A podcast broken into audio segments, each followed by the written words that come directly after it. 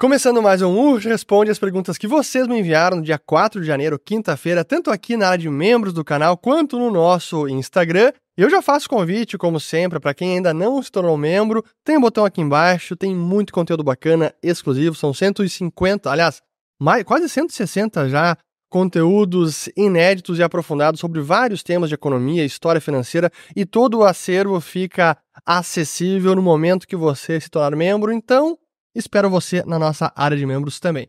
A primeira pergunta aqui, porque foram várias sem nenhum outro recado inicial, do Matheus Conrad. Como saber quanto de investimento público um país deve ter? Como um bom libertário, eu diria que quanto menos investimento público, menor, no sentido de quanto mais o setor privado puder investir, melhor. Deixemos a cargo da livre iniciativa.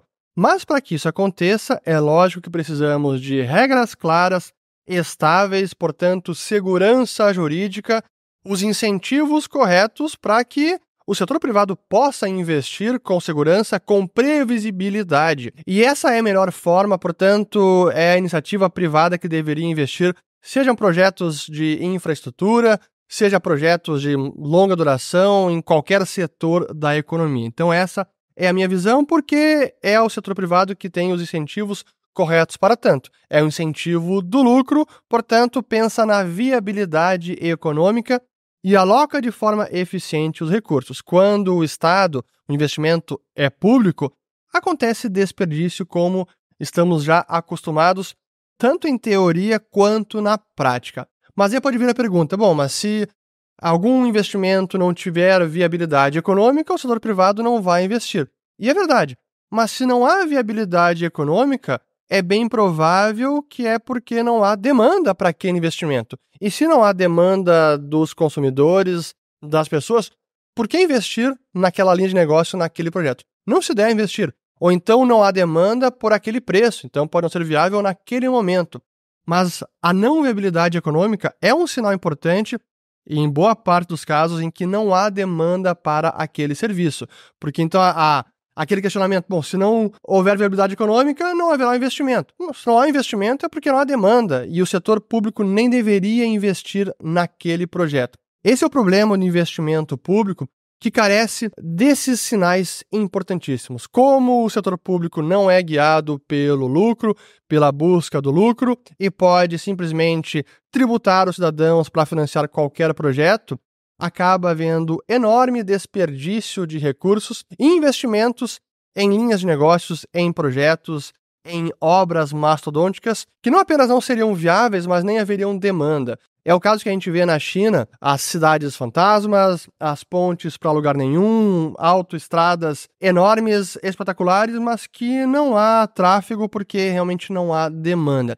Isso me traz a um segundo ponto sobre investimento público que quando a gente pensa na, no gasto público em geral, não apenas o gasto do funcionalismo, então para rodar a máquina, para manter a máquina rodando, mas também o investimento público, sem dúvida que o ideal seria mais investimento do que simplesmente funcionalismo. Isso é, pensando em o Estado apenas bancando funcionários, burocracia e privilégios de burocratas e políticos, ou então investindo em projetos de infraestrutura, por mais que tenham uma demanda ou uma viabilidade questionável, seria menos pior do ponto de vista de desperdício, de alocação de recursos, esses investimentos do que simplesmente bancar privilégios e uma folha de pagamentos de funcionários de um Estado inchado. Esse seria o pior cenário, que é justamente o que temos no Brasil. O nosso Estado é tão inchado que não sobra nenhum dinheiro público, que é o dinheiro do pagador de imposto, para investimento público que é o contrário da China, em que é menos funcionalismo, menos inchaço da burocracia, de políticos, de privilégios e mais investimento público. Tem desperdício? Sem dúvida. Mas entre as duas formas de gasto público, eu preferiria mais investimento e menos funcionalismo, menos servidores sendo bancados pelos impostos pagos pelos cidadãos. Então acho que é isso que a gente pode responder de investimento público. Vamos lá, Marlon. Nunca aposte contra os Estados Unidos com o pouso suave. Isso deve se tornar um mantra? São coisas distintas. O pouso suave tem a, a, possibilidade de um pouso suave, ou seja, uma desaceleração sem uma recessão, é algo conjuntural que diz respeito a este ciclo econômico que estamos vivendo agora, o que a economia americana está passando agora. O não apostar contra os Estados Unidos é mais uma visão de longo prazo com relação ao potencial dos Estados Unidos, ao poderio econômico, militar, é, em todos os quesitos, e é por essa ótica que o Warren Buffett, Charlie Munger defendem essa tese. Nunca aposte contra a América. Mas não tem a ver com um ciclo econômico atual. É uma visão de longo e longuíssimo prazo sobre todas as vantagens competitivas da América em relação ao restante do planeta. Importante esse ponto. É em relação ao restante do planeta não em relação à própria América, porque comparando a América com o seu passado, a gente poderia dizer sim que é uma potência em declínio. Porém, neste momento, não há um real candidato a suplantar os Estados Unidos como potência hegemônica. Não nos próximos 5, 10 anos. Aqui do William Wack. O governo cumprirá o déficit para esse ano? Ou melhor, cumprirá a meta fiscal, que é déficit zero, o déficit primário, né? Acho bem difícil, tem muitas variáveis, é preciso ou que a economia cresça de forma mais vigorosa para aumentar a arrecadação tributária, ou que haja uma contenção de despesa, ou que o Haddad tenha muito êxito em aumentar as receitas tributárias extraordinárias, essas de litígios judiciais, CARF e tudo mais, que não é tão simples. E que é uma pena, como já falei em outros vídeos, que o governo acabou de forma deliberada pelo seu viés político ideológico, eles abriram mão de receitas de privatizações, de concessões, das estatais, que poderiam não apenas dar dividendos, mas diminuir o déficit. Várias estatais começaram a dar prejuízo já agora na administração petista. É uma lástima, mas não vejo a meta de déficit, a meta fiscal ser cumprida sendo cumprida neste ano. Aqui do Araújo, a Argentina pode decolar com todas essas medidas? Sem dúvida que pode decolar com todas essas medidas, mas a gente já está vendo na prática o império intervencionista, kirchnerista, socialista, estatista contra-atacando. Tivemos uma medida cautelar que está suspendendo a parte da reforma trabalhista na medida provisória do Milley, que é aquele decreto de necessidade e urgência com várias medidas liberalizantes, a parte estritamente que fala da reforma trabalhista ou de algumas liberalizações nas leis trabalhistas está por hora suspensa e uma Câmara do Trabalho acatou o pedido dos sindicatos argentinos.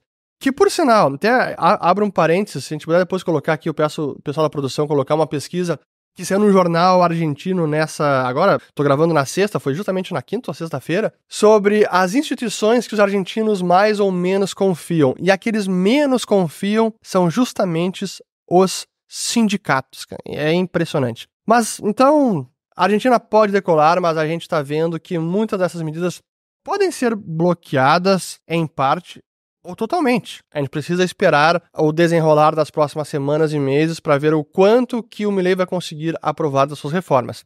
Se elas fossem aprovadas na sua totalidade, sim, a Argentina poderia decolar. Aqui do Cid, Alckmin faz discurso se gabando da economia e rombo fiscal cada vez maior. O rombo fiscal não está cada vez maior, está, de fato, cresceu neste ano, ou melhor, não está. O fiscal não está indo pro buraco de forma absurda ou descalabro como já tivemos em outros anos ou como foi na pandemia. Mas sim, está piorando. Mas como eu já comentei num vídeo passado, um fiscal ruim ou se deteriorando num ano não é necessariamente condição para a economia ir mal. A economia pode prosperar mesmo com um fiscal em frangalhos ou piorando. Mas uma política fiscal que piora ano após ano, em algum momento a conta chega. Mas não é assim automático. Veja o caso da Argentina. Não foi um ou dois, três, cinco anos de déficit fiscal. Foram vários anos, décadas, talvez um século, que chegou a essa situação. Então, mas claro que eles vão se gabar da economia e de todos os pontos positivos, por mais que muitos dos resultados positivos tenham sido apesar do governo ou porque medidas que eles tentaram passar foram derrubadas pelo Congresso, a Eletrobras, a privatização da Eletrobras, o marco do saneamento, assim, com, e várias outras, né? O próprio marco fiscal, né? Eles queriam uma carta, carta em branco para poder gastar muito mais. Aqui do Rafael. Todos os indicadores convergem com períodos antecedentes de crises. O risco é iminente? Eu não diria crise, mas recessão. os indicadores globais, economia da Europa, Alemanha virtualmente recessão, Reino Unido possivelmente, outras da Europa talvez, Estados Unidos ainda não, mas ainda neste momento os indicadores sinalizam uma recessão provável. Se vai acontecer, ninguém tem certeza. Se isso vai provocar uma crise financeira, também não é possível prever. Mas que os indicadores são de recessão provável, sim. Aqui do João Lucas. Dívida americana nas máximas. Qual o impacto econômico social de um corte de gastos? Em algum momento, os Estados Unidos precisarão fazer o seu ajuste fiscal. É reconhecer a realidade de que não há dinheiro para bancar todas as promessas de seguridade social, no seguro saúde, que é o, os programas de Medicare e Medicaid, simplesmente não há dinheiro para tudo que foi permitido aos pagadores de impostos dos Estados Unidos. Então, esse corte, seja de benefícios futuros ou de dívida que está já no mercado, ele acontecerá. É mais difícil fazer um corte ou um calote de dívida porque são os investidores do mundo inteiro e americanos também que financiam boa parte desse déficit. Então, um calote de quem está financiando é mais difícil.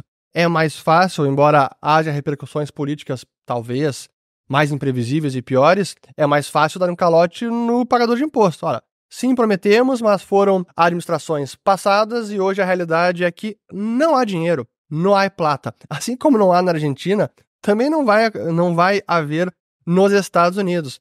Mas lá eles têm um pouco mais de espaço assim, de, de manobra para lidar com esses problemas fiscais que na Argentina são já iminentes, catastróficos se não conseguirem é, resolver o fiscal, dívida, moeda e tudo mais. Mas o impacto econômico seria esse: o impacto de cortar benefícios, de os cidadãos que esperavam se aposentar com um padrão de vida e com algumas.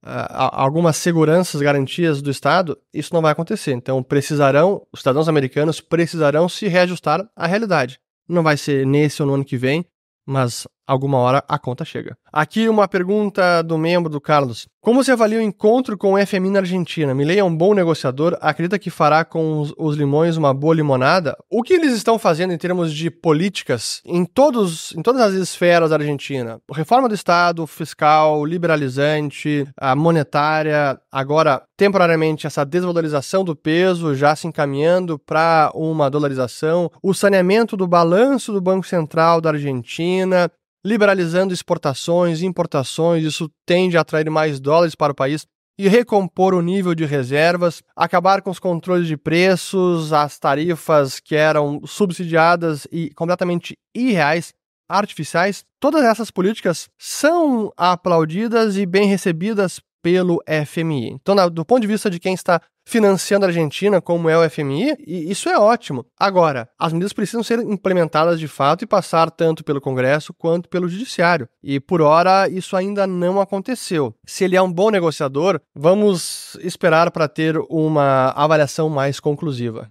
Mas eu diria que ele foi que eles estão sendo muito espertos eu digo Milley e todos os seus ministros e o seu plano de governo, porque eles já começaram patrolando, colocando essas primeiras medidas emergenciais do Luiz Caputo, que é o ministro de Fazenda, depois a, o DNU, que é a medida provisória com as medidas liberalizantes, aí o projeto de reforma profunda, que é um projeto de lei para reformular, também revogar e alterar várias leis argentinas, e essas sim são aí são os pontos que não eram passíveis de serem aprovados via uma medida provisória. E eles já colocaram tudo isso nos primeiros 15 dias, cara. É inédito. Então eles de fato estavam preparados e com uma estratégia, colocar isso já em pauta para que seja discutido, aprovado e colocando agora a responsabilidade no colo do Congresso e do Judiciário. E aproveitando que neste momento há um enorme respaldo popular por essas ideias do Milley, pelo seu plano de governo, e o que eles fazem, e isso eu, parabenizo, porque eles estão fazendo muito bem, é toda a retórica e a narrativa constantemente explicando os motivos, ou seja, esse é o diagnóstico da Argentina, chegamos a essa situação por conta disso.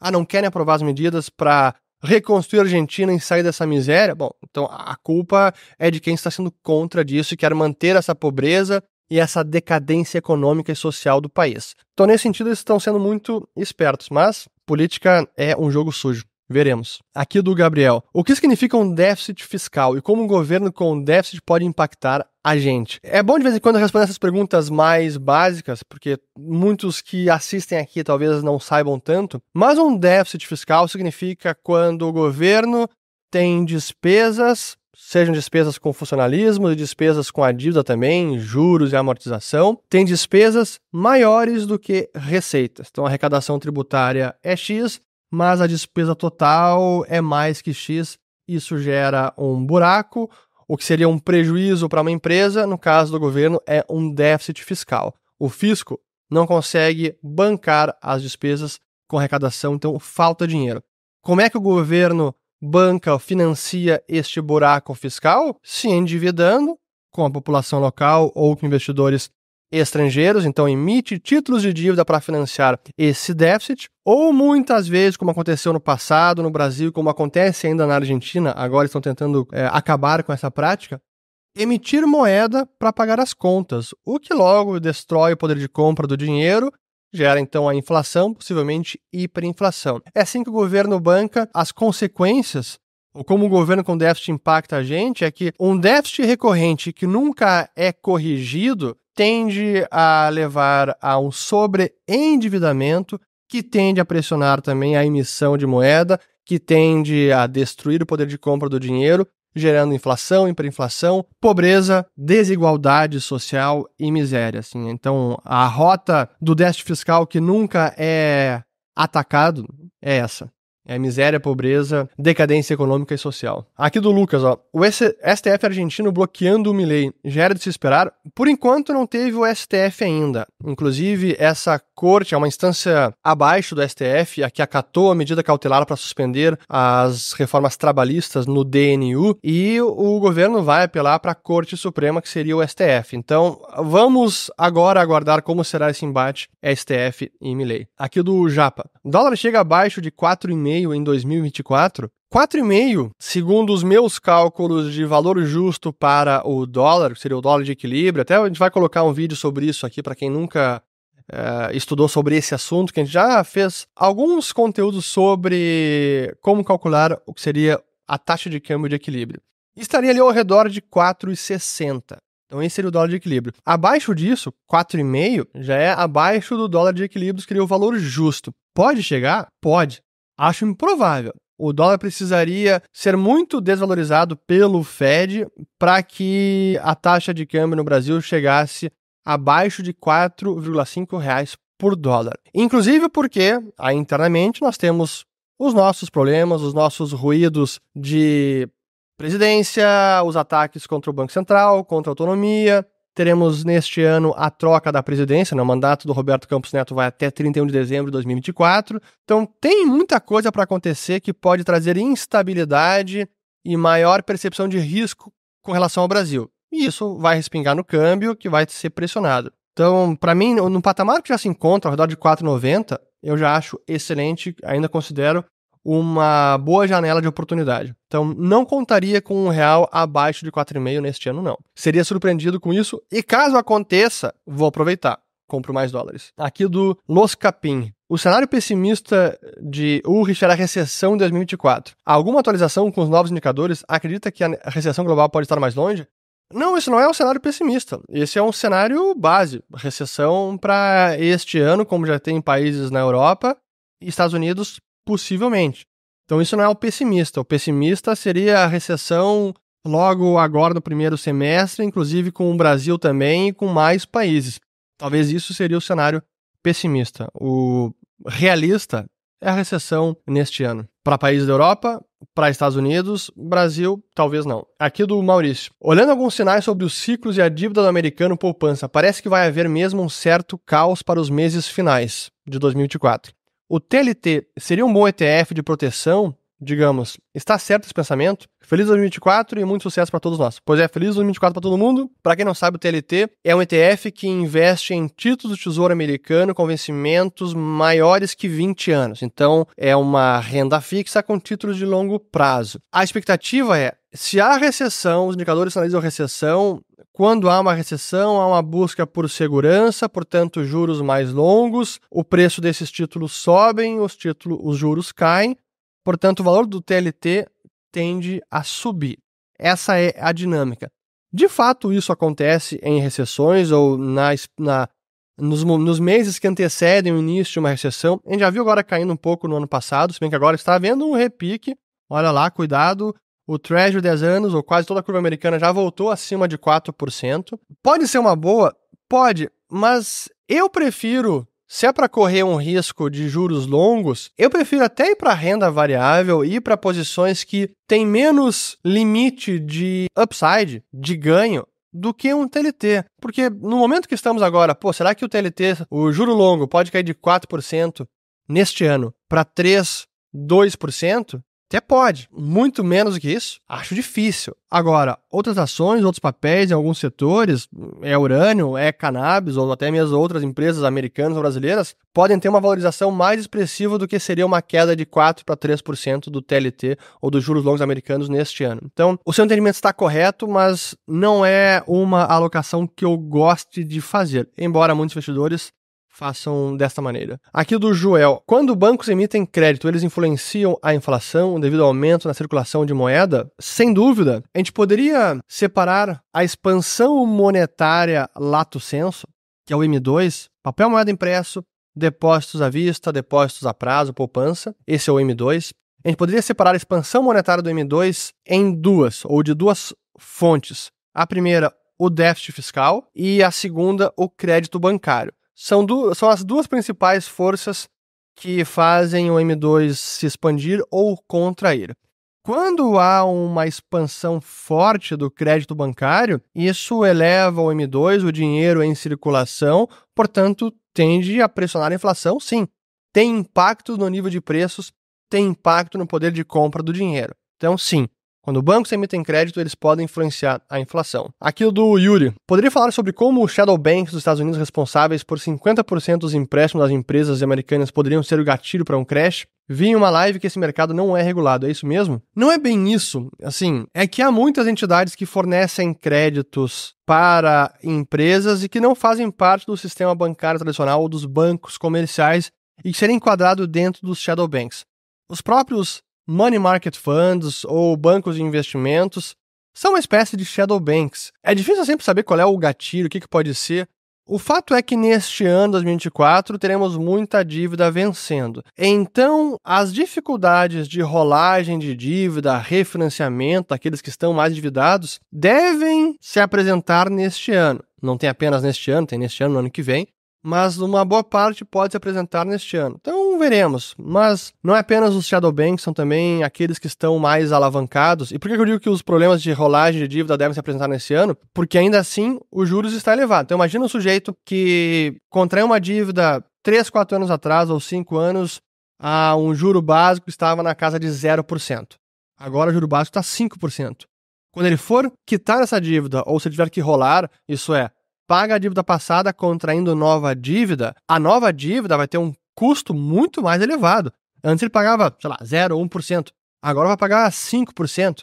Esse custo, esse fardo é muito maior agora e possivelmente pode levar empresas, aquelas endividadas que precisam refinanciar suas dívidas, a uma situação de bancarrota, de fragilidade financeira, de insolvência. Esse é o risco e esse é um dos motivos pelos quais uma recessão até não aconteceu antes na economia americana, porque muitas empresas e famílias também alongaram o perfil da dívida a um custo mais baixo durante a pandemia. Então isso deu um fôlego, deu uma sobrevida aos mais endividados. Aqui do Luciano. Nos atualize sobre a economia chinesa. Crise lenta ou reaquecimento em breve? Para mim, a economia chinesa segue na mesma toada, sem novidades. Uh, Xi Jinping fez um pronunciamento de fim de ano em que mantém a preocupação de investidores estrangeiros no mesmo nível, porque permanece essa intervenção, essa interferência em alguns setores, essa insegurança, a falta de previsibilidade sobre como o governo, o Partido Comunista, vai atuar.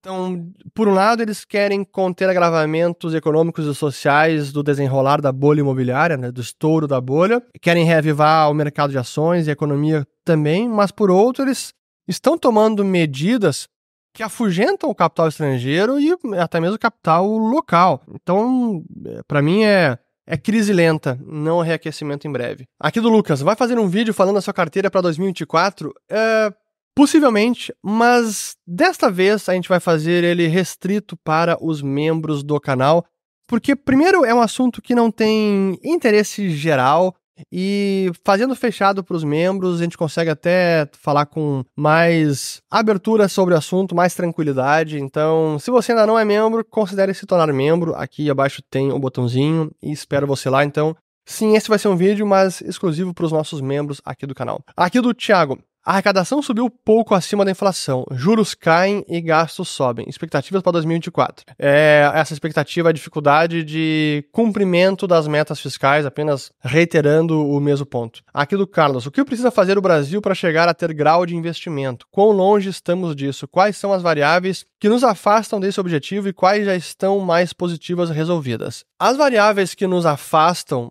de atingir o grau de investimento é dívida PIB, é o custo dessa dívida, juro alto, é o prazo médio muito curto, é um dos menores do planeta, isso torna nossa dívida muito mais preocupante e coloca o Brasil numa posição fiscal mais vulnerável. É o fato do Brasil ainda não ter uma moeda plenamente conversível, ainda ser uma economia relativamente fechada. A reforma tributária agora é um passo na direção certa? Sim, mas neste ano de 2024 conheceremos de fato o que é a reforma tributária, depois que as dezenas de leis ou de assuntos forem regulamentados por leis complementares. A gente vai saber realmente o tamanho da encrenca ou do cenário positivo. Pode ser pior ou pode até ser melhor é uma incerteza, mas é preciso muita coisa mudar. E hoje, por reforma de Estado, reforma administrativa, contenção de gastos, diminuição do déficit, nós não temos essa previsibilidade. Então, um salto de patamar nas notas de crédito do país, acho relativamente difícil. Tivemos agora elevação pela FIT, pela Moody's, mas daqui para frente a gente está, se eu não estou enganado, dois graus abaixo do grau de investimento. Acho bem difícil a gente voltar a esse patamar. Até o, Gustavo Franco fez um, escreveu um artigo bem interessante, um, um, resumo de fim de ano, e ele também acredita exatamente isso. Olha, conseguimos o grau de investimento, uma elevação da nota de risco, mas daqui para mais elevações e grau de investimento, bem difícil. Eu concordo. Aqui do tio Patinhas. Quando tiver uma Petro 4 negociada na Bovespa e uma Petro 4 negociada na rede Bitcoin, qual você acha que vai ter mais valor? Seria o fim de vez das moedas fiduciárias, o ressurgimento das verdadeiras sociedades anônimas como foram concebidas séculos atrás? É uma boa pergunta, mas acho que a gente está bem distante disso. Precisa muita coisa evoluir para a gente ter um sistema financeiro, não apenas um dinheiro, mas um sistema financeiro totalmente descentralizado, em que ações, valores imobiliários são negociadas em redes descentralizadas. Hoje é muito difícil a gente imaginar outro paradigma que não esse que nós vivemos, de que as ações são valores mobiliários nominativos, então não é mais ao portador como foi no passado, e as, as próprias pessoas não querem isso. Como foi, eu lembro que no lá 2016, 17, quando se vislumbrava muito o potencial de tokenização de ativos, ah, a ação da Apple vai ser negociada na rede Bitcoin. E aí o pessoal fazia aquele meme, ah, a ação da Apple tokenizada é o seguinte, a quitação da Apple, esse token, você perdeu a carteira, perdeu a senha, perdeu a ação da Apple. Hoje isso é inadmissível no sistema atual. E migrar desse sistema para um totalmente descentralizado, em que o investidor tem a responsabilidade não apenas do seu dinheiro, e tem que saber a chave privada ou a senha, guardar com segurança, mas também dos seus ativos como ações, eu acho que o, a sociedade ainda não está preparada para tamanha revolução. Acho. Mas ah, as minorias serão incrementais. Aqui do Petro Schmidt. Você acha que o Canadá é uma boa opção para recomeçar a vida com a família?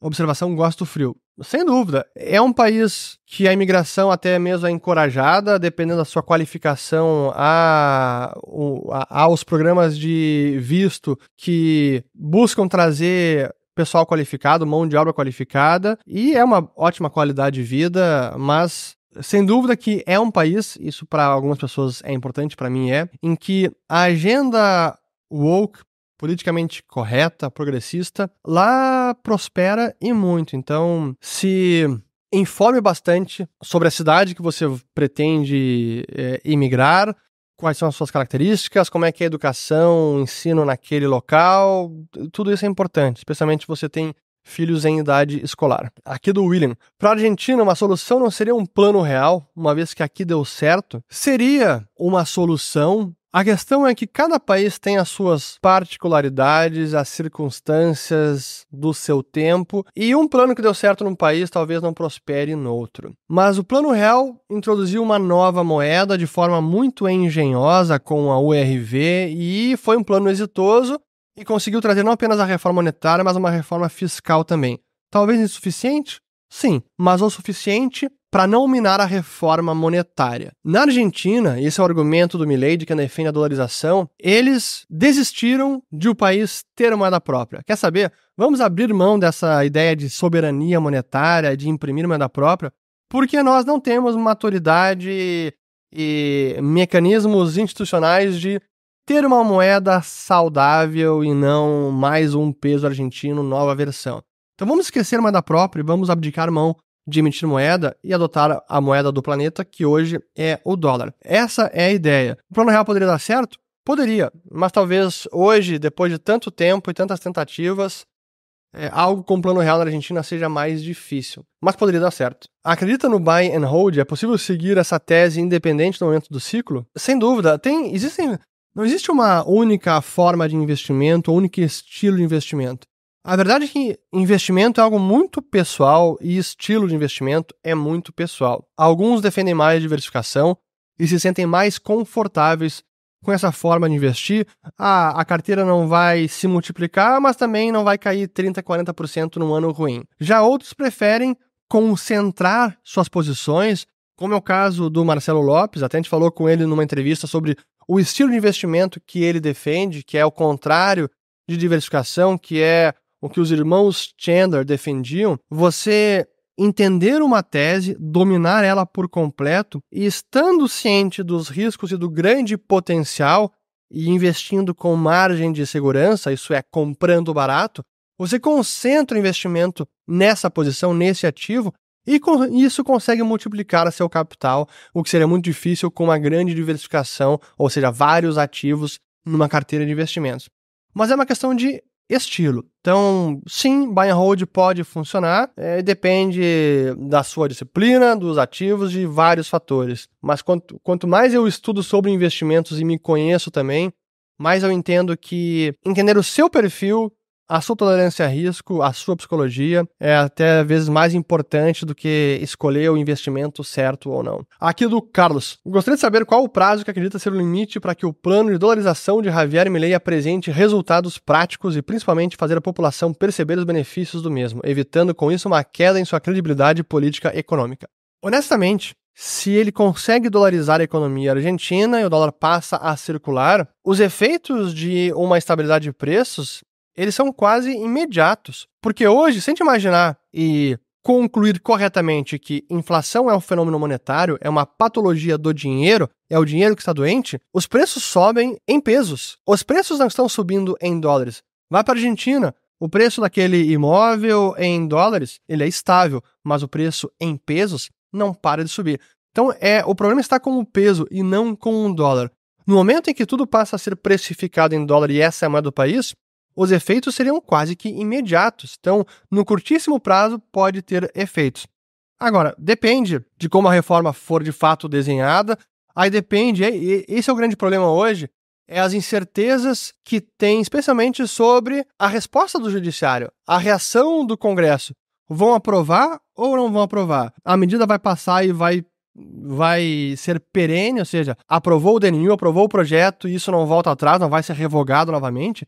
Essa incerteza agora é que também está impedindo tanto o peso de, de cair em, poder de compra, ou de cair a taxa de câmbio, ou seja, de apreciar a taxa de câmbio, e também o risco país de cair de forma mais significativa. Estamos agora em meio a essa incerteza porque estamos passando por essa reação do Congresso, da oposição e do Judiciário e da, da casta, como eles gostam de dizer, que não é apenas a casta política, tem a casta é, parasitária dos empresários, a casta dos sindicatos, a casta daqueles que se beneficiam do poder deste arranjo que vigorou nas últimas décadas na Argentina. Eu diria que eles têm seis meses, no máximo, para realmente colocar em prática um plano de dolarização, um plano de reforma monetária. Se em seis meses não tiver nem iniciado e não tivermos ainda um norte, uma expectativa do que pode vir nesta questão, aí eu acho que a sua credibilidade e as chances de sucesso tendem a diminuir bastante. Da Fê Cabral, esse seria o melhor momento para investir no SP500, acreditando em uma subida forte a curto prazo? Não, não seria o melhor momento. Aqui da Fê Cabral também. Quando o Fed começar a reduzir a taxa de juros, a bolsa americana vai ter um boom igual à brasileira? No passado, quando o Fed começa a cortar a taxa de juros, se a gente olhar história recente, vamos lá, pandemia, 2009 ou 2008 e lá em 2000, 2001, quando o Fed começa a cortar os juros, ele não apenas começa a cortar, como ele também corta agressivamente, porque é normalmente um momento mais uh, negativo de recessão, talvez uma correção forte dos mercados, e quando ele está derrubando as taxas de juros, é que é um problema, talvez alguma instabilidade financeira, uma recessão mais forte. Então, normalmente, o corte de juros e o corte rápido coincide com uma queda de mercado e não uma alta. Mas depois disso, aí vem a alta, como foi também em 2008, como foi em 2001, não tanto, mas como foi na pandemia. Então, eu diria que o início de corte de juros pode até trazer sinais de alerta e não de euforia. O que esperar do ministro da Fazenda Taxade para esse ano? Mais taxas? Sim, mais taxas. Aqui do última, do, do Lucas, aliás, do Los Capim. Macro Voices uma vez disse que a recessão normalmente vem quando ninguém está esperando. Será esse só um respiro para o mergulho? Eu não sei se exatamente foi isso que eles falaram. Para quem não sabe, Macro Voices é um podcast muito bacana, eu costumo escutar eles. Mas quem acompanha os indicadores econômicos, quem está monitorando as economias mundial, não se surpreende quando vem uma recessão. Na verdade, é o contrário. Ela é até bem previsível. Mas é que a maior parte das pessoas, empresários, trabalhadores, assim, população em geral, desconhece a dinâmica de ciclo econômico, de indicadores, e por isso se surpreende quando vem uma recessão. Mas para quem está aí na mídia especializada, acompanhando os mercados, não é uma surpresa. Não foi surpresa lá em 2007 e 2008, não foi surpresa em 2000 também, os indicadores estavam dizendo isso. Como não foi surpresa também na pandemia. Ah, sim, a pandemia jogou o mundo inteiro numa depressão de curto prazo? Sim. Ainda assim, a possibilidade de uma recessão em 2020 era enorme. E com isso encerramos aqui mais um O Responde. Espero que tenham gostado, espero que tenham lavado as louças, espero que tenham curtido. Um bom domingo, curtam com suas famílias, seus amigos e voltamos no próximo vídeo. Se inscrevam no canal, ativem o sininho e compartilhem também para que ele chegue a mais pessoas e assim a mensagem tenha um alcance muito maior. Valeu, obrigado, até o próximo.